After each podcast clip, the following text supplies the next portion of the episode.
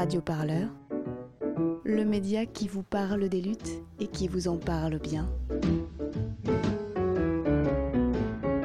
Sur radioparleur.net.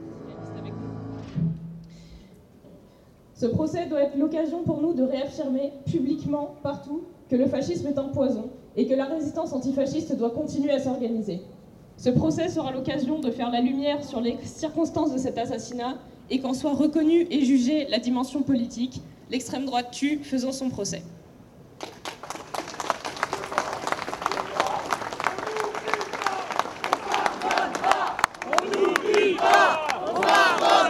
Éric Benel, euh, porte-parole de l'Union syndicale solidaire. C'est ce syndicat notamment, euh, avec d'autres collectifs, organisations, qui est euh, à l'origine de, de cette mobilisation, de ce rassemblement, en tout cas là aujourd'hui, c'est ça? Oui, tout à fait, puisque euh, Clément Méric euh, était à la fois euh, membre de, de l'Antifa euh, et aussi membre de Solidaire Sud étudiant à l'époque, qui maintenant s'appelle Solidaire étudiant. Il a fallu attendre 5 ans, 5 ans pour avoir ce procès. C'est long, 5 ans. C'est long, euh, c'est long et on ne peut pas dire que l'instruction a été faite euh, de manière aussi euh, sereine qu'elle aurait, qu'elle aurait dû l'être. On a un peu essayé de mélanger les choses, de renvoyer dos à dos euh, deux bandes qui se seraient euh, affrontées, comme si euh, derrière tout ça il n'y avait pas de, pas de fond politique, il n'y avait pas d'un côté des idées extrémistes, des idées qui conduisent, bah, qui conduisent à la mort, à la mort de, de Clément. C'est le procès politique, des violences politiques de l'extrême droite qui commence aujourd'hui? C'est un des procès des violences politiques de l'extrême droite, parce que c'est qu'une violence malheureusement parmi, parmi tant d'autres. Euh, on est à quelques pas de l'endroit euh, où, euh, Clément a été, tué. Il faut rappeler peut-être brièvement comment les choses se sont faites. Elles se sont faites en quelques secondes. Les militants d'extrême droite sortent de la boutique, se précipitent sur nos camarades qui étaient de l'autre côté de la rue, et quelques secondes plus tard, Clément, est en état de mort cérébrale. Et euh, ça a duré 6 secondes. 6 secondes, six secondes où les coups euh, ne sont partis que d'un seul côté. On n'a pas euh, retrouvé euh, les points américains, mais euh, euh, les, les inculpés euh, se sont vantés euh, de, de l'avoir euh, fait. Euh, Par texto, notamment par les texto, échanges. Et puis euh, par la parole, hein, one shot, a-t-il a-t-il dit euh, Esteban ce, ce soir-là, après que Clément euh, soit tombé, il en était fier. Euh, il était fier euh, d'avoir euh, mis par terre, d'avoir tué un de nos camarades pour ses idées, ses idées d'extrême droite, ses idées nauséabondes. Donc voilà, c'est ce procès-là qui commence aujourd'hui. On espère que le verdict sera à la hauteur, à la hauteur des enjeux et que ça sera bien le, procès des politiques d'extrême droite qui sera, fait et pas celle d'une soi-disant RIX. C'est pas une RIX. Une RIX, c'est pas ça. Et la stratégie de défense qui a été prise par les accusés ne peut pas nous satisfaire. Euh, on nous prétend que ces gens-là ne seraient plus d'extrême droite. Euh, ils se recouvrent leur tatouage quelques jours avant le, procès. Ils s'habillent bien, se coiffent bien, essayent de faire croire que maintenant euh, c'est fini. Il suffit de traîner autour du tribunal pour se rendre compte que tous leurs petits camarades sont autour, que les amis d'Ayoub sont autour du tribunal et qu'ils sont bien toujours dans le même milieu avec les mêmes, idées. Et l'audience de cet après-midi, les premières déclarations des accusés, euh, la- Ayoub qui dit euh, qu'il est en arrêt maladie, qu'il ne peut pas venir, un autre témoin qui est en vacances en Corse, tout ça euh, montre que quand même, côté de l'extrême droite, c'est pas le courage qui prédomine.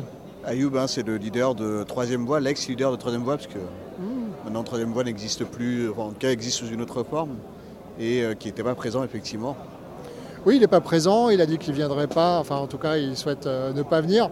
Ce procès, il a commencé dans des conditions euh, pas forcément idéales. Un des accusés, Samuel Dufour, qui ne s'est pas présenté ce matin à l'audience, ce qui a provoqué un, un retard d'audience qui risque de chambouler tout le calendrier en fait, du, du procès. Oui, on a pu, euh, on a pu euh, découvrir ça ce matin, c'est extrêmement, extrêmement surprenant, y compris les motifs qui ont conduit à son absence. On, peut être qu'interrogatif, hein, arrêté par la police à quelques mètres du tribunal, il n'avait pas sa convocation euh, sur lui. Euh, il est capable d'envoyer un SMS à son avocat euh, pour dire commissariat, mais pas capable de l'appeler.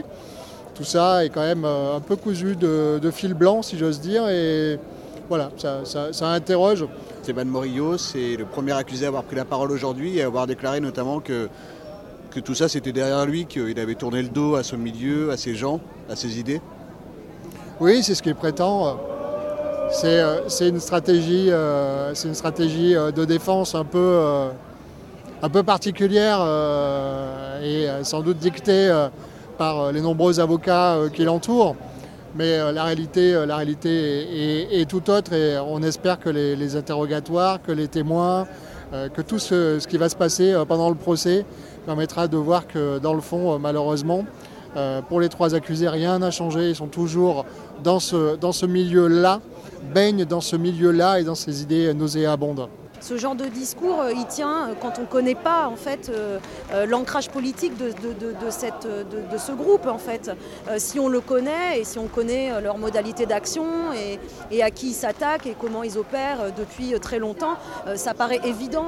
ce, sont des, ce sont des militants fascistes qui ont le culte de la baston, qui sont extrêmement violents et qui cherchent à casser, à casser des gueules. Quoi, voilà. Donc ça fait partie de leur modus operandi euh, voilà, d'aller, euh, d'aller casser les tronches des antifas. Euh, et depuis toujours, voilà.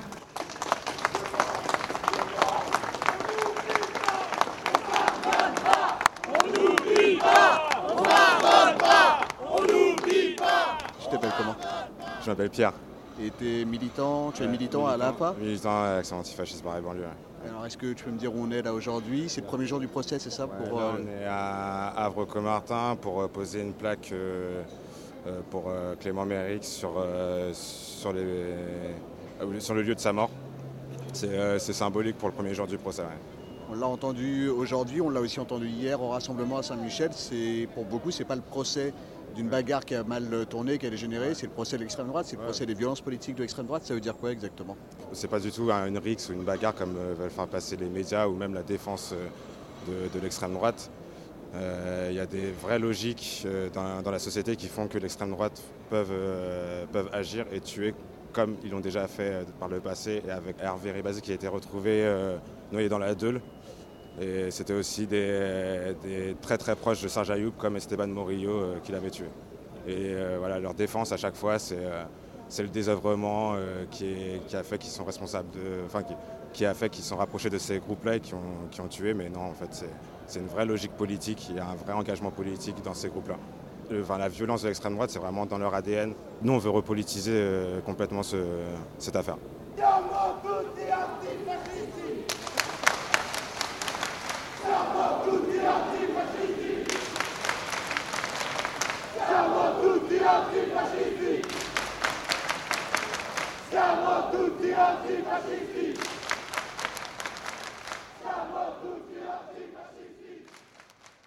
Radio. Parleur.